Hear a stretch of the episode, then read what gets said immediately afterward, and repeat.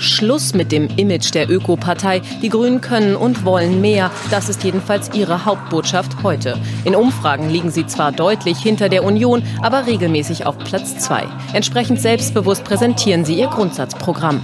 Das ist für uns kein Selbstverwisserungsprogramm für uns. Wo stehen wir eigentlich nach so einer Krise? sondern es ist ein Programm für die Breite der Gesellschaft, das unseren Führungsanspruch für und mit dieser Gesellschaft untermauert. Schon vor anderthalb Jahren schließlich hatte die sogenannte Kohlekommission ihren Entwurf für den Ausstieg präsentiert. Alles schien geklärt, doch was folgte, war ein langes Ringen und jetzt ein Gesetz, das viele längst nicht für den Schlusspunkt halten. Kommen soll der Ausstieg aus Braun- und Steinkohle spätestens bis 2038. Für die besonders betroffenen Regionen soll es Strukturhilfen in Höhe von 40 Milliarden Euro geben. Außerdem Abfindungen für die Konzerne, insgesamt 4,35 Milliarden Euro.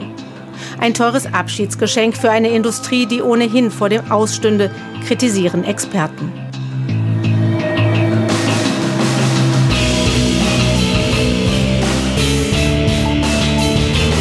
Und damit herzlich willkommen zu Episode Nummer 137 vom Jungen Politischen Podcast, wie immer, zusammen mit Roman.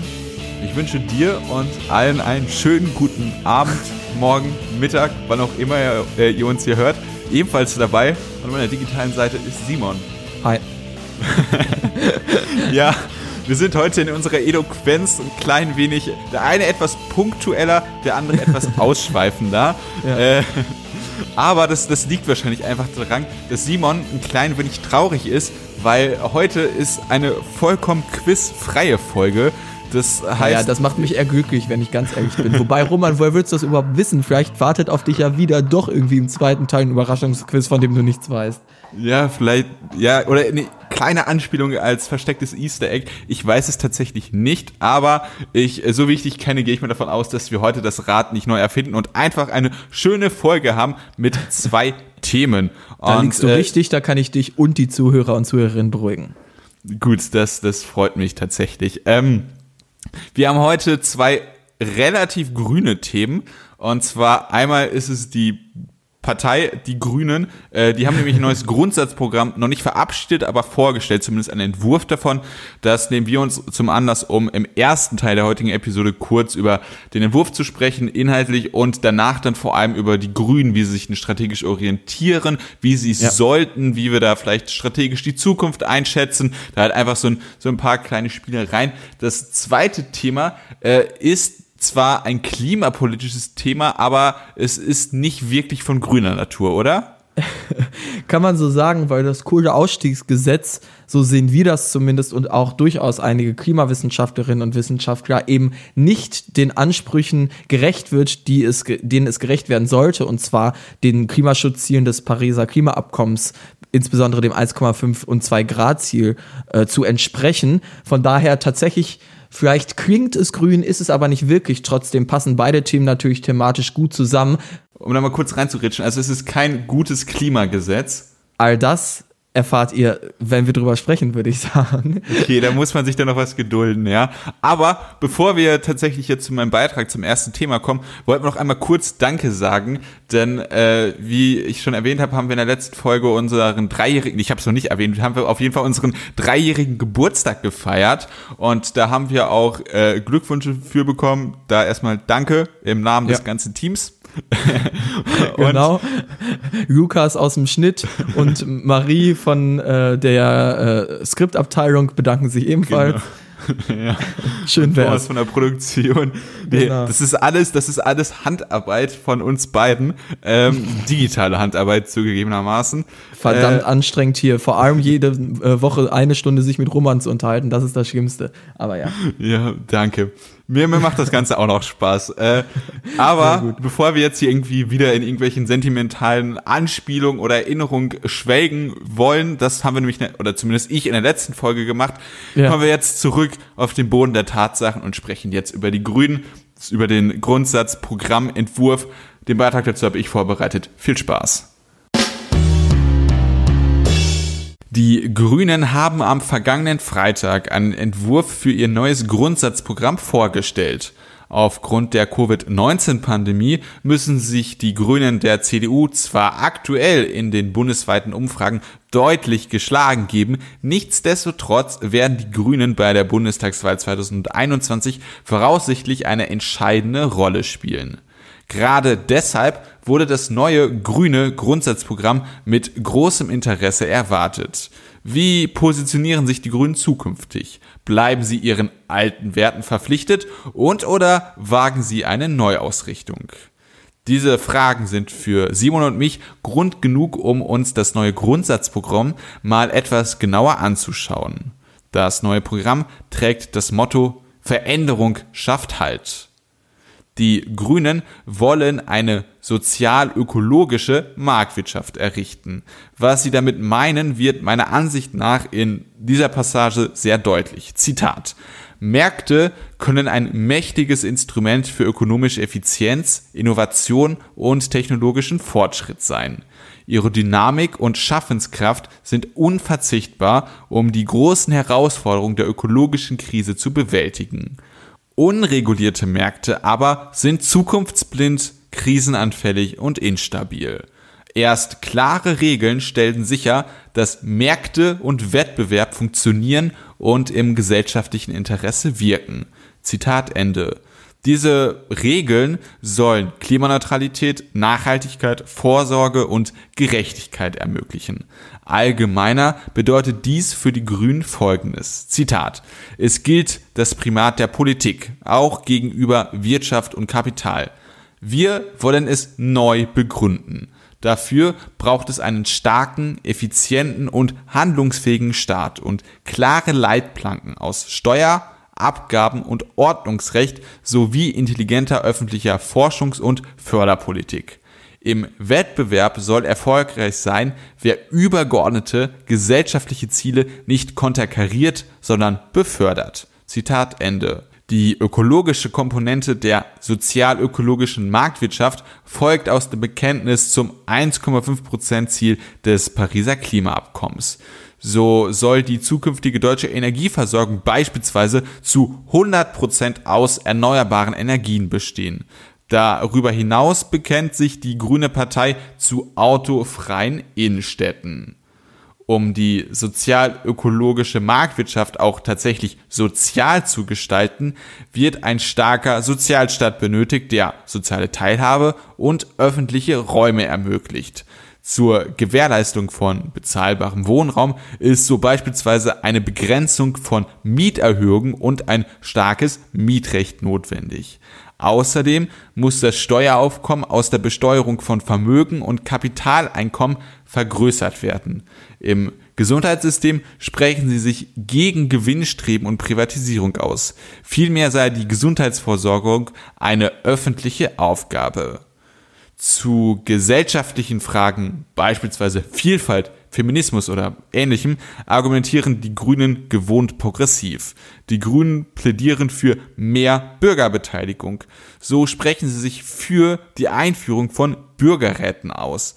Durch diese Räte sollen zufällig ausgewählte Bürger Handlungsempfehlungen für die Parlamente erarbeiten. Außerdem bekennt sich die Partei zum Ziel einer bundesstaatlich organisierten föderalen Europäischen Republik.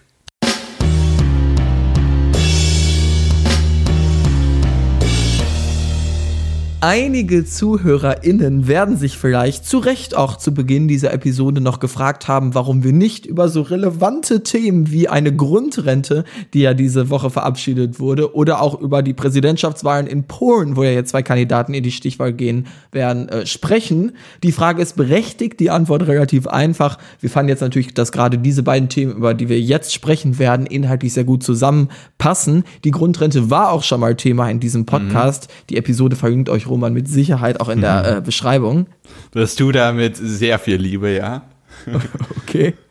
äh, und ähm, genau, die Präsidentschaftswahlen in Polen werden mit Sicherheit auch noch bei uns Thema werden, spätestens kurz vor oder nach der Stichwahl, denke ich mal.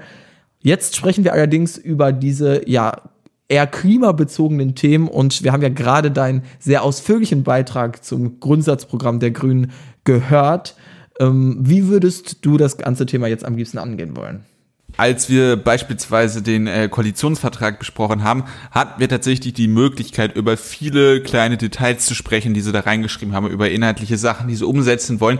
Das Problem ist allerdings bei einem Grundsatzprogramm oder bei einem Grundsatzprogrammentwurf, was es ja aktuell noch ist, ähm, ja. ist halt die, die Tatsache, dass es ein Grundsatzprogramm ist. Also die Partei formuliert ihre Grundsätze und dann steht da zwar etwas drin, wie wir wollen eine stärkere Beteiligung äh, bei der, bei, beim Steueraufkommen durch Besteuerung von Vermögen, Allerdings, wie genau sie das wollen, das ist dann eher etwas für Bundestags-, Europawahl, Landtags- äh, äh, Wahlprogramme und halt nicht ja. für solche Grundsatzprogramme, die halt tatsächlich für einen relativ langen Zeithorizont auch gedacht sind. Dementsprechend ist es jetzt ähm, zwar möglich, inhaltlich über das Ganze zu sprechen, und ich habe das auch versucht, durch in dem Beitrag ähm, mal schön plastisch etwas zu formulieren an ein paar Stellen, die ich als wichtig erachtet habe, aber wir werden da jetzt keine lange inhaltliche Diskussion führen können. Deswegen wollen wir uns das Ganze mal strategisch angucken, wie sich denn die Grünen, wie wir denn einschätzen, wie sich die Grünen damit äh, positionieren wollen und bevor wir jetzt aber darauf kommen, vielleicht ja. noch mal kurz ähm, auf, auf das Motto des Ganzen. Denn das ist für mich durchaus diskussionswürdig, denn das Motto, unter dem dieses Grundsatzprogramm steht, trägt den wunderschönen Namen Veränderung schafft Halt. Wie, wie findest du das denn? Ja, also es ist natürlich relativ egal. Ich glaube, dass äh, wie jetzt genau das Slogan äh, lautet, wird am Ende nicht irgendwelche Wahlen und so weiter entscheiden. Ich persönlich verstehe so ein bisschen, wie das gedacht ist. Ähm, klingt natürlich erstmal nach einer klassischen Floskel, aber Veränderung schafft halt, ist ja erstmal vielleicht konterintuitiv. Ähm, ist, finde ich, aber zum Beispiel unter anderem vielleicht auch eine äh, ganz kluge Spitze an eben rechtspopulistische Parteien und Bewegungen, die ja immer sagen, oh Gott, Deutschland verändert sich, äh, die weiße Rasse stirbt aus und ganz viele Migranten kommen an und eine so gesellschaftsliberale Partei wie die Grünen sagen dann eben, ja, aber gerade Veränderung schafft Halt. Also so zum Beispiel, finde ich, kann man diesen Satz verstehen. Das finde ich jetzt ganz intelligent gemacht, aber ist am Ende auch relativ egal. Aber ich weiß jetzt gar nicht, inwieweit das ein äh, tatsächlich klug ist, sich als negativ oder als positiv, je nachdem, wie man das sieht, äh, oder zumindest als das Gegenteil von, von, von den äh, Rechtspopulisten zu definieren zu wollen. Denn man das sind ja die Grünen. Für mich also ja, natürlich, natürlich, die Grünen sind auch die Klimaschutzpartei, aber sie sind vor allem die Anti-AfD-Partei, wenn man so will. Und die AfD ist die Anti-Grünen-Partei. Aber na natürlich sind die beiden Parteien das, aber die, die Grünen machen das ja nicht, weil sie immer das genaue Gegenteil von Nazis machen wollen, sondern weil sie für ihre Werte stehen und dementsprechend finde ich, dass man eher aus seiner eigenen Wertebasis argumentieren sollte und nicht in der Machen sie ja auch. Das ist ja eine Spitze, die ich da gerade rausgelesen habe und Veränderung schafft halt, ist ja auch grundsätzlich sozusagen vielleicht grundlegend für die äh, multikulturelle offene Ideologie, die man eben als Mitglied der Grünen äh, dann hat. Ja, also ich, ich weiß jetzt nicht, inwieweit es tatsächlich so sehr auf die Gesellschaftspolitik bezogen ist. Ich würde es eher als unter anderem, das ist für mich ein Seitaspekt, ja. den man da rauslesen kann. Das ist natürlich ein sehr offener Slogan. Ja, ich, ich, ist wahrscheinlich genauso gewollt. Also, ne, Robert Habeck ja, ist Philologe, genau. der wird sich dabei was gedacht haben. Äh, schöne ja. Grüße übrigens nach Flensburg. Äh, man, Jesus. man kann vielleicht auch, also ich hätte mir jetzt darunter vorgestellt, Veränderung, die Veränderung, die wir tatsächlich haben, die fundamentalste Veränderung ist halt die, äh, der Art und Weise, wie wir leben, wie wir wirtschaften, um halt eben den Klimawandel bekämpfen zu können. Und mhm. dass diese Veränderung tatsächlich für die Zukunft Halt schafft. Wir müssen jetzt handeln, damit wir in der Zukunft überhaupt eine Möglichkeit haben, so etwas wie Halt zu kreieren. Dadurch, das könnte man ja. da vielleicht auch, auch auslesen. Das ist äh, vielleicht eine sehr gewollte ähm, Möglichkeit, äh, Interpretationsmöglichkeit da, also ein sehr offenes Motto. Also da könnte man ja vielleicht mal ein paar Deutsch-LKs dran setzen und die können uns das dann mal schön interpretieren. Was man alles so aus drei deutschen Wörtern rausholen kann dann, ne? Ja, wunderschöne Sprache. Äh, aber wow. dann wollen wir jetzt tatsächlich diese ähm, ja, etwas slogan-behaftete Diskussion ja, mal, mal abschließen und zum, zum inhaltlichen zu kommen, äh, äh, um darauf zu sprechen zu kommen. So ist der Satz ja. richtig formuliert. Ähm, wie äh, wagst du es dir denn zu, ein, äh, eine Einschätzung des Grundsatzprogramms abzugeben? Also ich muss sagen, da du das Thema verbreitet hast, du bist der, der sich das äh, jetzt im Original angeguckt das, hat, das Grundsatzprogramm. Deshalb kannst du da mir vielleicht auch am Ende widersprechen.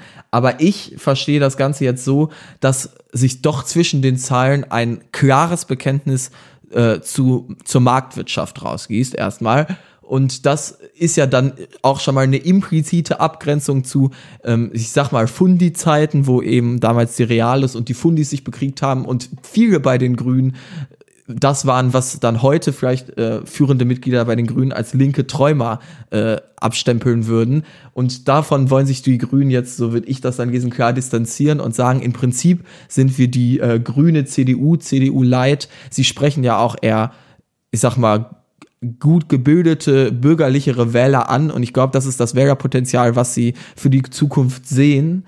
Ähm, und ich finde, das kann man eben durch ein klares Bekenntnis zur Marktwirtschaft, aber eben zu keiner völlig äh, vom Staat entkoppelten Marktwirtschaft da vielleicht rausgehen. Oder würdest also, du mir da widersprechen?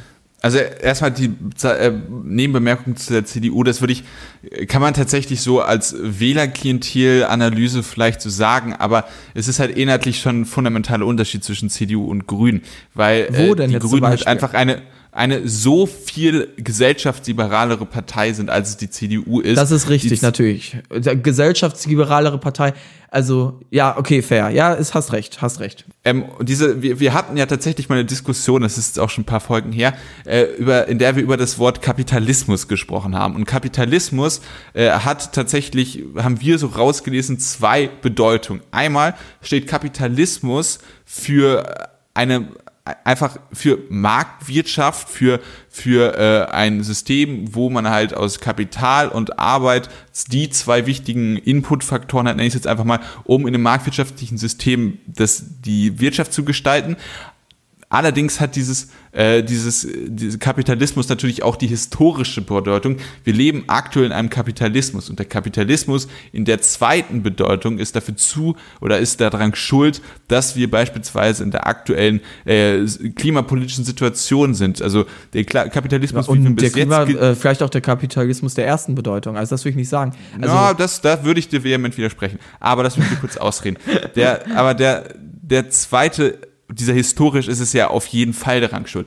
Und äh, sowohl das aktuelle Programm als auch die Fundis würden sagen, die zweite Definition, also der historische Kapitalismus, ist auf jeden Fall etwas, was man, ich weiß nicht, überwinden ist jetzt immer ein hartes Wort, aber was auf jeden Fall kritisch zu betrachten ist, das ist auch an dem aktuellen Grundsatzprogramm noch sehr, sehr deutlich dringend. Das äh, habe ich auch im Beitrag geschrieben, dass wo Wirtschaft nicht funktioniert, wo es eindeutig äh, Ergebnisse zeugt, die sozial nicht gerecht sind oder ökologisch nicht vertretbar sind, dass man dort eingreifen muss. Und diese Härte unterscheidet äh, die Grünen auch von der CDU. Allerdings dieser, diese grundsätzliche Kapitalismuskritik, als die Erstinterpretation, also dieses nur Marktwirtschaft. Vor allem, ähm, genau, ich glaube, sag, sag doch lieber die, einfach dann Marktwirtschaft in dem Zusammenhang. Das ist das Wort, was es dann viel ertrifft. Also das System der Marktwirtschaft, da ähm, lese ich hier eben ein klares Bekenntnis raus. Genau, und das war halt bei den Fundis dann anders, die da halt deutlich kritischer waren und dann tatsächlich heute wahrscheinlich eher bei Parteien, also meiner Auffassung nach ist auch die Linkspartei eine Partei, die für ein marktwirtschaftliches nee. System steht.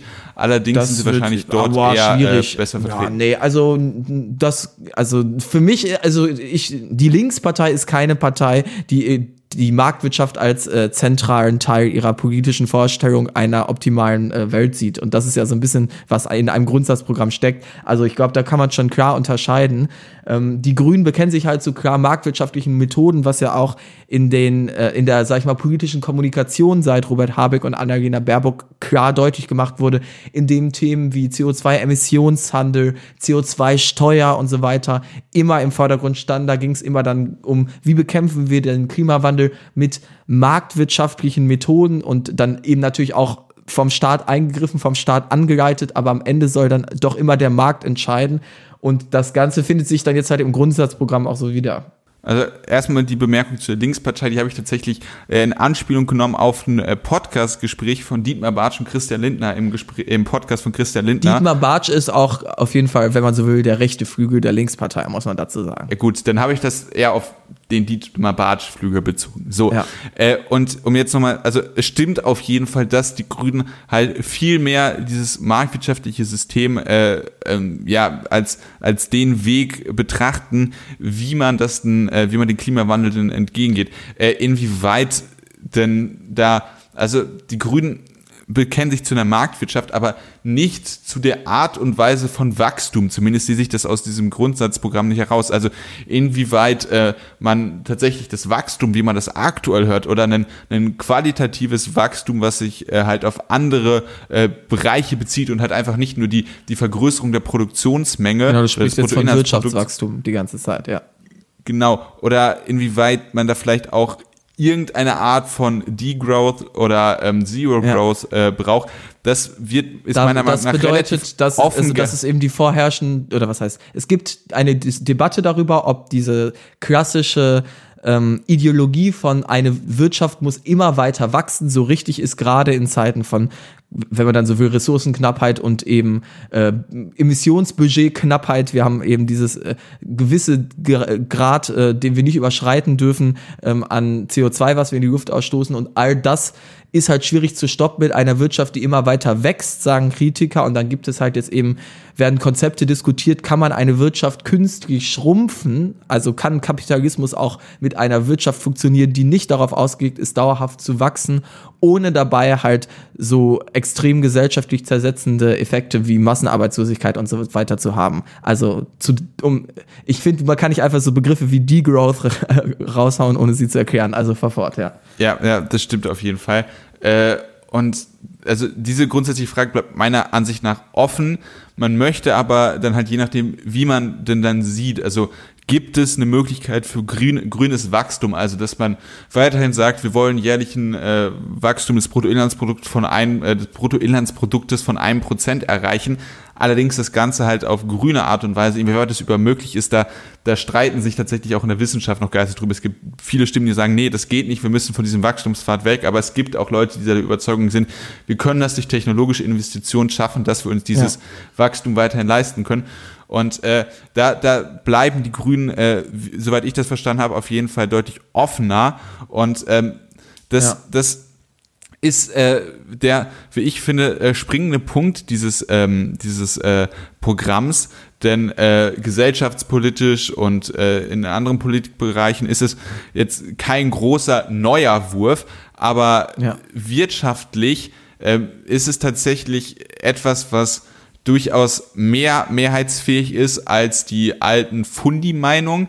Inwieweit es denn dann aus der ökologischen Sicht und aus der sozialen Sicht äh, zielführender mhm. ist, das würde man jetzt sagen, müsste nur die, kann man dann nur äh, später dann gucken, aber da gibt es ja durchaus ja. welche, die sagen, ja, es geht, aber es gibt auch welche, die sagen, nein, das ist der, der falsche Weg. Und deshalb finde ich ja meine äh, Analyse an sich treffend. Also ich glaube schon, dass die Grünen äh, ihr zukünftiges Wählerpotenzial bei sehr vielen Menschen wählen, die vorher CDU gewählt haben und die jetzt auch vielleicht noch SPD wählen. Und das sind eben vor allem gut gebildete Akademikerhaushalte, die eben würde ich sagen, so ist der gesellschaftliche Trend aktuell auch immer gesellschaftsliberaler werden.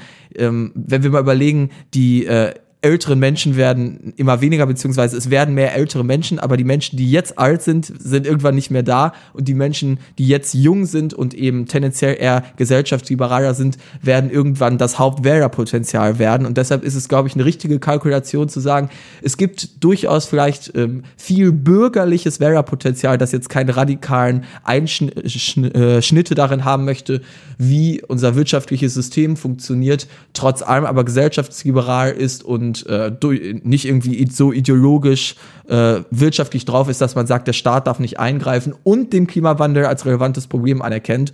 Und so ergibt sich für mich dann diese ja pro-marktwirtschaftliche, gesellschaftsliberale Partei.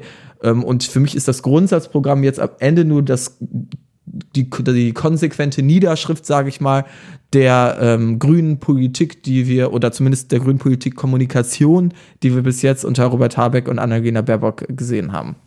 Also der, der Analyse würde ich auf jeden Fall auch zustimmen. Ich weiß aber nicht, inwieweit die Grünen jemals so sehr die äh, Partei von, von äh, sozial Schwächeren waren. Also natürlich gerade damals zu, zu, zu Fundi-Zeiten und so hat man wahrscheinlich so diese linke Studentenbewegung und so, dass das alles da rein geströmt ist, dass man da vielleicht, also, ja gut, aber Studenten. Aber das sind ja eben keine sozialen Schwache, das stimmt, die Grünen, das, ja, war, genau. das waren schon, äh, eben, das war dann äh, viel Studenten und so. Da muss ich sagen, weiß ich jetzt die Statistiken nicht, aber es würde mich überraschen, wenn die Grünen traditionell von, äh, sag ich mal, der unteren äh, Mittelschicht oder von äh, der äh, ja, ärmeren Schicht in Deutschland gewählt wurden.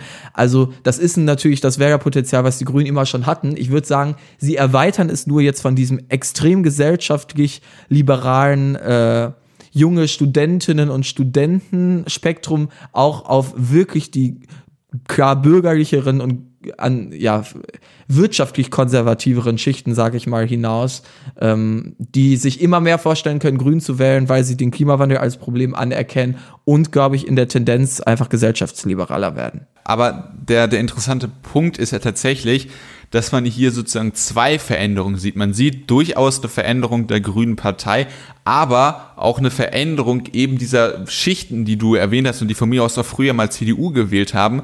Und äh, das ist dann ja tatsächlich zu Teilen auch, aber nicht nur, dass die Grünen jetzt in Anführungszeichen sich selber verraten, sondern dass sie ähm, sich durchaus anders positionieren. Vielleicht kann man dann auch von davon sprechen, dass sie irgendwelche Werte, die sie mal ganz früh hatten, nicht mehr teilen. Ja. Aber es ist nicht nur damit man jetzt irgendwelche Wähler, die die ganze Zeit schon irgendwie fest eingeloggt waren, jetzt auch noch damit reinbringt, sondern dass sich tatsächlich, dass man Wähler, die sich näher zu einem entwickeln, dass man denen auch noch die Möglichkeit gibt, sich sozusagen in dieser Partei, mit dieser, äh, von dieser Partei abgeholt zu fühlen. Und das ist tatsächlich, wie ich finde, etwas äh, sehr, sehr löbliches, was kluges. Inwieweit ja, das, das, das hängt halt für mich völlig davon ab, wie man jetzt äh, politisch dazu steht. Ich stimme dir aber zu, dass äh, ist am Ende vielleicht auch, ich kann mir auch vorstellen, dass äh, die Grünen auch teilweise mit ihren Wählern mitgegangen sind. Also ich glaube, viele Leute auch aus der Studentenbewegung, die ähm, von Anfang an sozusagen seit der Existenz der Grünen Grüne gewählt haben, haben sich auch in ihrem äh, Alter, sozusagen im Älterwerden auch zu eher äh, ja, toleranteren äh, Menschen entwickelt, bezogen auf die Wirtschaftsweise, äh, die wir jetzt aktuell noch haben. Also vielleicht wachsen die Grünen dann auch so ein bisschen mit ihren alten äh, Wählern damit. Das ist jetzt Spekulation, für die man eine statistische äh, äh, Grundlage und Studie bräuchte, die ich nicht habe. Das kann ich mir nur gut vorstellen. Und eben zusätzlich dazu habe ich ja jetzt schon mal gesagt, eben dann ehemalige CDU-Wähler, die man da abholen könnte und auch SPD-Wähler ich denke, damit haben wir das äh, analytisch ganz gut zusammengefasst, sozusagen aus der Vogelperspektive. Ähm, nur jetzt wollen wir, um in diesem Bild zu bleiben, mal wieder langsam gen Erde hinabschweben. Äh, wow. Wie, wie siehst du das denn aus deinem Nest? Äh, wie stehst du denn meinungstechnisch zur äh, Grünen Partei? Würdest du denen äh, noch dein Kreuz geben? also, ähm, ich sag mal so, dass die, ich nenne jetzt einfach mal Personen und Bewegungen und Parteien, die vielleicht, die ich äh, und meine sozusagen politische Ideologie verkörpern. Bernie Sanders, machen? bitte? Ich, ich, ich, ich könnte sie wahrscheinlich, ich könnte sie jetzt nicht alle aufzählen. Ja, okay, aber, aber mach mal, genau. Und dann erkläre ich auch gleich, was das mit den Grünen zu tun hat, aber wenn du willst, zähl sie auf. Ja, keine Ahnung, Bernie Sanders, AOC, ja. Äh, ja. dann hier Jeremy Corbyn, der ja. Antisemit, äh, Das ist äh. ein so großer Trigger, aber ich, ich lass mich nicht triggern, weil ich weiß, du willst mich nur triggern. äh, ich weiß nicht, du fandst Podemos äh, auch immer ganz cool. Äh, Iglesias heißt der, glaube ich. Äh, ja, ich bin auch ein großer Fan von Syriza äh, unter Varoufakis äh, gewesen noch, also als er noch da war. Also, ähm, ich sag mal halt, äh, bleiben wir mal bei, vielleicht in den, äh, in Großbritannien bei äh, Labour unter Jeremy Corbyn. Und diese Art und Weise, das war nämlich eine große linke Volkspartei, die eben tatsächlich noch vor der Brexit-Wahl, muss man leider sagen, aber gerade bei der Wahl 2017, wo Jeremy Corbyn damals neu war, ihm gezeigt hat, was für ein großes Wählerpotenzial eben da ist in der Unterschicht, die wirklich klare ökonomische Veränderungen möchte. Und das ist halt das, was ich jetzt bei den Grünen zukünftig nicht wirklich sehe. Und da gibt's in Deutschland jetzt so ein Vakuum, weil auch die SPD, sozusagen das Pendant zu Labour eventuell, verkörpert das für mich nicht mehr wirklich. Die sind viel zu sehr geprägt von Leuten wie Sigmar Gabriel und Gerhard Schröder äh, politisch äh, geworden. Das war kein grammatikalisch korrekter Satz in den letzten Jahren. Sei dir verziehen. Genau, und sind inzwischen auch schon zu einer absoluten Akademikerpartei geworden, in der sich jetzt nicht wirklich mehr eben diese gesellschaftlichen Schichten wiederfinden, wie sie es eben bei 2017 unter Jeremy Corbyn bei Labour waren. Und das ist halt, wie ich mir Politik vorstelle. Und das heißt, ich hoffe halt, dass die Grünen, und ich verstehe, warum sie es machen, und es passt auch, dass sie eben jetzt halt ich sag mal, wirtschaftspolitisch von ihren Fundi-Zeiten jetzt nach rechts rücken und dort vielleicht ehemalige CDU-Wähler und auch vielleicht SPD-Wähler abholen und dass dieses Vakuum dann eventuell in Zukunft von einer wirklich radikal linkeren SPD gefüllt wird, äh, aller Bernie Sanders, Jeremy Corbyn, dann würde ich den Grünen nämlich nicht mein Kreuz geben, sondern dieser SPD. Das heißt, ich ähm, bin froh, dass falls diese Vision so aufgeht und die Grünen tatsächlich sozusagen zu einer Art neuer CDU werden, wo wie wir wo ich ja vorhin schon analysiert hatte, wie das äh, eben gemeint war mit und äh, welches Wählerpotenzial sich die Grünen mit diesem Wahlprogramm dann vorstellen, dass dann eben wir auch bei der konservativeren Partei, die die Grünen dann wären als große Volkspartei vielleicht, wir ein klares klimapolitisches Bekenntnis haben, das finde ich gut aber es wäre eben wirtschaftspolitisch äh, und eben in, auch in der Frage von, wie gehen wir wirtschaftlich den, die Bekämpfung des Klimawandels an, nicht meine Herangehensweise und damit nicht meine Partei.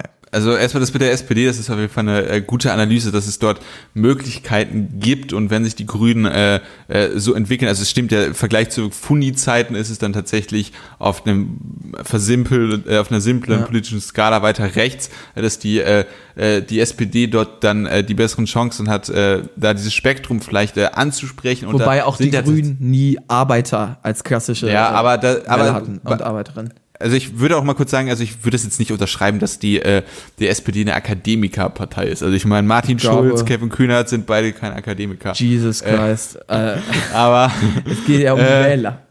Ja, äh, aber trotz dieses Witzes äh, würde ich das auch so nicht unterschreiben. Dafür okay. sind sie auch, wenn sie sich jetzt ein klein wenig mit den Gewerkschaften verkraft, äh, verkracht haben, sind sie einfach immer noch zu nah an Gewerkschaften dran.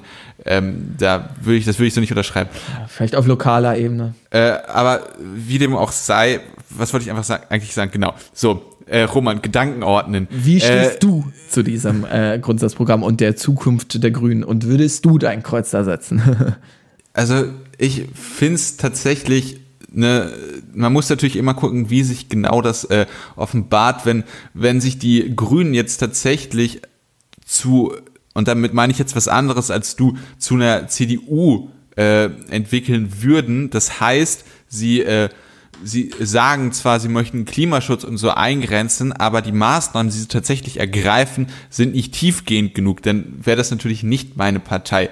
Aber ich finde, auch wenn die Grünen jetzt im Vergleich zu ihrer Fundi-Zeit weiter rechts sind, äh, dass sie trotzdem immer noch eine sehr fortschrittliche, sehr progressive und sehr zukunftszugewandte, auch in diesem wirtschaftlichen Sinne, ähm, äh, eine Partei sind, die solche Ausprägungen hat. Und ich persönlich ja. bin auch der Auffassung, also ich würde ja eigentlich am liebsten die ganze Welt, aber realistisch gesehen die ganze Europäische Union, den Emissionshandel, den wir aktuell haben, viel größer, viel verpflichtender aufbauen, alle Emissionen abdecken, dann äh, das Budget, was wir aktuell noch haben, was man sich klimawissenschaftlicher ausrechnen kann, als Obergrenze setzen, dort Zertifikate verteilen, dann so ein paar Sachen punktuell, wo du einfach durch irgendwelche große Sachen, was weiß ich, Energieerzeugung und so, wo du das nicht einfach den Markt regeln lassen kannst, sondern äh, politisch eingreifen musst, aber dass man das dann grundsätzlich unter diesem Emissionshandel macht, das wäre so meine Utopie. Und äh, da wäre tatsächlich die, äh, entwickelt sich die Grüne Partei, die jetzt nicht unbedingt notwendigerweise genau das will, aber die eine ähnliche Denkweise hat und offensichtlicherweise sich die äh, Teile der Bevölkerung auch immer mehr dem bewusst sind, dass äh, ja. das auf jeden Fall das Mindest ist, was man tun muss. Vielleicht ist das nicht genug, dass man äh, ein grünes äh, ja, Wachstum ja, erreicht. Das ja, ist durchaus möglich. Punkt, du würdest aber, dein Kreuz da setzen, Roman. Wir ja, ich würde nach dem aktuellen Stand würde ich dort auf jeden Fall setzen. Ja. Okay, ja, dann kommen wir jetzt ähm, abschließend äh, zum Kohleausstiegsgesetz nicht das, das, gute, nicht das gute Kohlegesetz, um das vielleicht irgendwie ein bisschen was äh, zu, zu greenwashen oder zu, zu positiv washen. All ja, das äh, sparen wir uns für nach dem Beitrag auf, würde ich sagen. Denn erst einmal mhm. muss man ja erfahren, was da grob jetzt drin steht. Am Freitag stand das Kohleausstiegsgesetz zur Abstimmung im Bundestag, nachdem sich die Bundesregierung Anfang der Woche nun endgültig auf einen Gesetzentwurf geeinigt hatte. Bis Januar 2020 hatte die sogenannte Kohlekommission Empfehlungen für einen Kohleausstieg verhandelt. Sie bestand aus Politikern, hauptsächlich von Union und SPD, sowie Vertretern aus Umweltverbänden, Gewerkschaften oder der deutschen Wirtschaft. Im jetzigen Gesetzentwurf finden sich zwar einige Beschlüsse der Kohlekommission wieder, doch Umweltverbände kritisieren zu große Abweichungen der ohnehin unzureichenden Ergebnisse. Das zentrale Ergebnis ist ein vollständiger Kohleausstieg Deutschlands bis zum Jahr 2038. Bis dahin will man kontinuierliche Schritte zur Stilllegung der Braun- und Steinkohlekraftwerke vornehmen. Zu den größten Kritikpunkten gehören die hohen Entschädigungssummen für die Kohlekonzerne. An die Unternehmen RWE und LRG sollen bis 2038 4,35 Milliarden Euro Entschädigungen fließen, wie aus den sogenannten öffentlich-rechtlichen Verträgen hervorgeht, die die Regierung mit den Betreibern verhandelt hat. Wie diese Zahl zustande kommt, wird nicht näher erklärt. Das Freiburger Öko-Institut kommt nach eigenen Berechnungen in Anbetracht steigender Emissionszertifikatspreise und der kontinuierlich sinkenden Rentabilität von Kohle als Stromerzeuger auf deutlich niedrigere Entschädigungssummen. Für diese Entschädigungssummen muss sowieso aber die EU-Kommission noch grünes Licht geben. Der Naturschutzbund Deutschland kritisiert, dass das umstrittene Kohlekraftwerk Datteln 4 gegen die Empfehlung der Kohlekommission nach wie vor in Betrieb genommen werden soll. Insgesamt seien die im Gesetzentwurf beschlossenen Maßnahmen zudem ungenügend, um die Klimaschutzziele aus dem Pariser Klimaabkommen zu erreichen. Das wäre laut Klimawissenschaftler Simon Evans auch schon beim Entwurf der Kohlekommission der Fall gewesen. SPD-Vorsitzende Saskia Esken bezeichnete das Kohleausstiegsgesetz als guten Kompromiss, weil er viele Argumente, Notwendigkeiten und Betroffenheiten einbindet und uns dennoch für weitere Entwicklungen nicht die Hände bindet. Zitat Ende.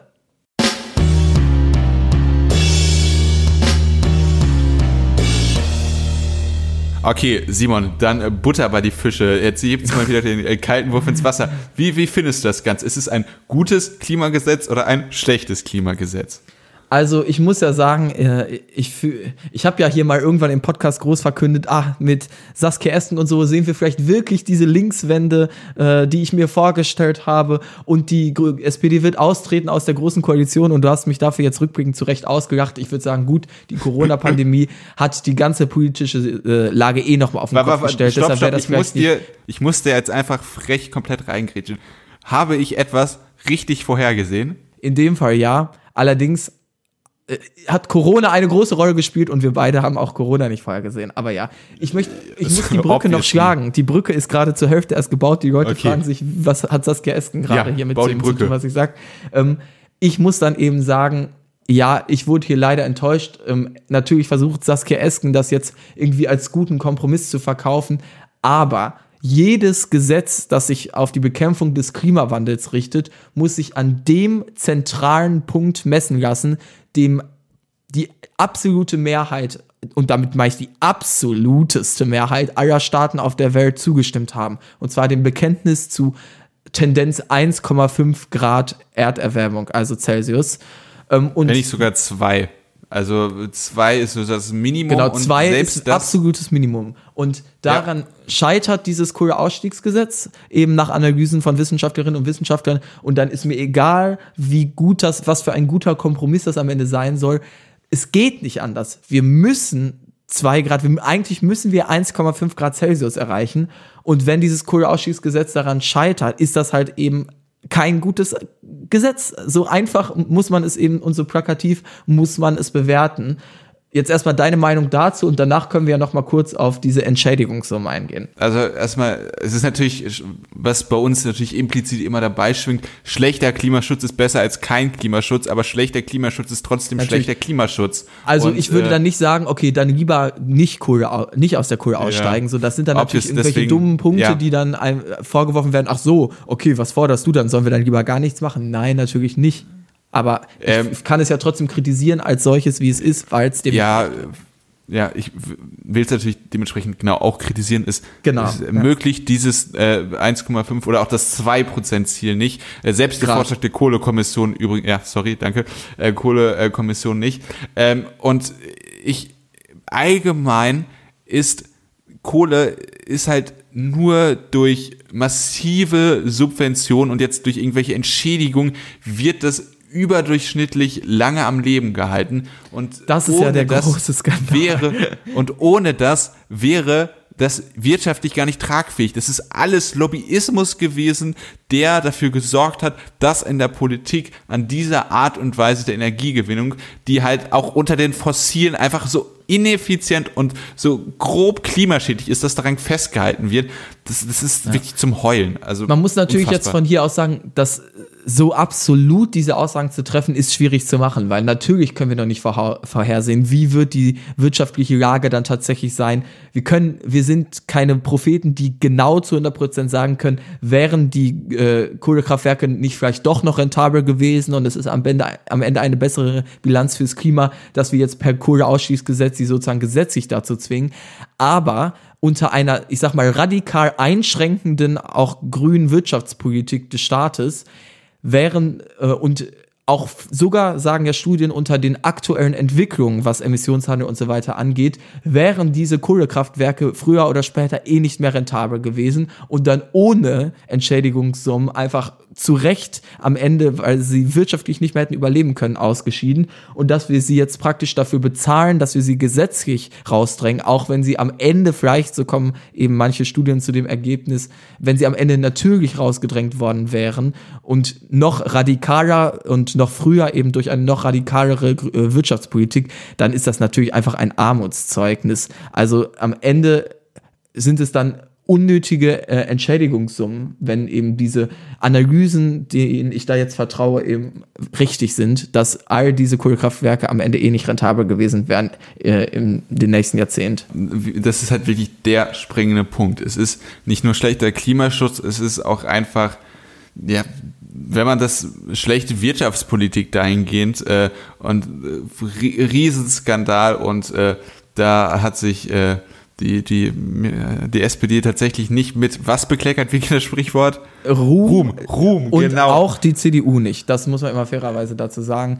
Also, ja, man muss natürlich immer sagen, der tatsächlich der Bad Boy ist hier die CDU, aber die Natürlich, Saskia SPD Esken hätte bestimmt mehr gewollt und so weiter. Ja. Aber das ist mir alles am Ende egal. Es geht hier um existenzielle Fragen für Genau. die Menschheit und an denen müssen sich solche Gesetze messen lassen. So radikal ist eben das Problem, das wir haben. Und an, und an solchen Fragen kann man dann auch mal eine Koalition zerbrechen lassen.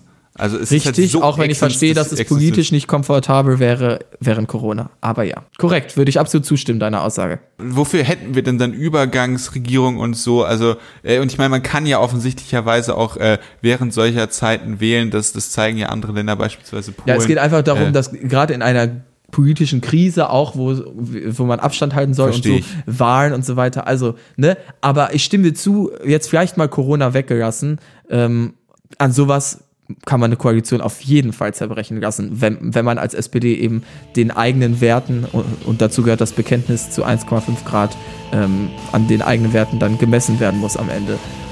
Ja, das ist, glaube ich, ein natürliches Ende für die heutige Episode des Jungpolitischen Podcasts. Ihr könnt uns sehr gerne auf Twitter folgen unter @jupo_podcast. Dort bekommt ihr immer mit, wenn neue Episoden gepostet werden und auch Updates äh, und weiterführende, äh, vielleicht Artikel, die wir finden zu Themen, die wir besprochen haben. Ab und äh, an posten wir da was. Ähm, ihr könnt uns sowieso ja auf allen Podcast-Plattformen hören, im Prinzip, das wisst ihr ja. Und dort dann Auf auch, falls dieser. es geht, zum Beispiel. Ist im Prinzip alle. Ihr könnt euch, äh, könnt uns da bestimmt auch irgendwo bewerten, könnt ihr ja mal raussuchen und äh, dann äh, im besten Fall natürlich die Bestbewertung da lassen, das wäre sehr nett. ähm, kommentieren immer sehr gerne unter jupopodcast.wordpress.com oder den Link in der Podcast-Beschreibung auf die Episode klicken. Denn ähm, wir haben immer sehr gerne eure Meinung, das ist meistens wirklich sehr bereichernd, auch für unsere, für unsere Diskussion. Und das sprechen wir dann gegebenenfalls auch immer in der nächsten Episode an. Genau, und ich denke, also beim Kohlegesetz werde ich jetzt nicht groß erwarten, dass jemand sagt, hey, klasse Gesetz. Äh, Und falls, aber da, falls doch, umso dringender schreiben. Ja, mich, aber mich, ich denke, dass es da wahrscheinlich eher bei den Grünen, weil wir da ja auch Meinungsunterschiede haben, dass es dort äh, wahrscheinlich ein besseres Potenzial gibt, um mal Ja. so richtig abzukommentieren, was man denn da so an seiner Meinung hat. Äh, damit Genau, dann würde ich einfach nur jetzt mit einem Twitter-Bubble-Gag beenden. Ich würde sagen, haltet die Ohren steif, RG Ben und bis nächste Woche. Ciao, ciao.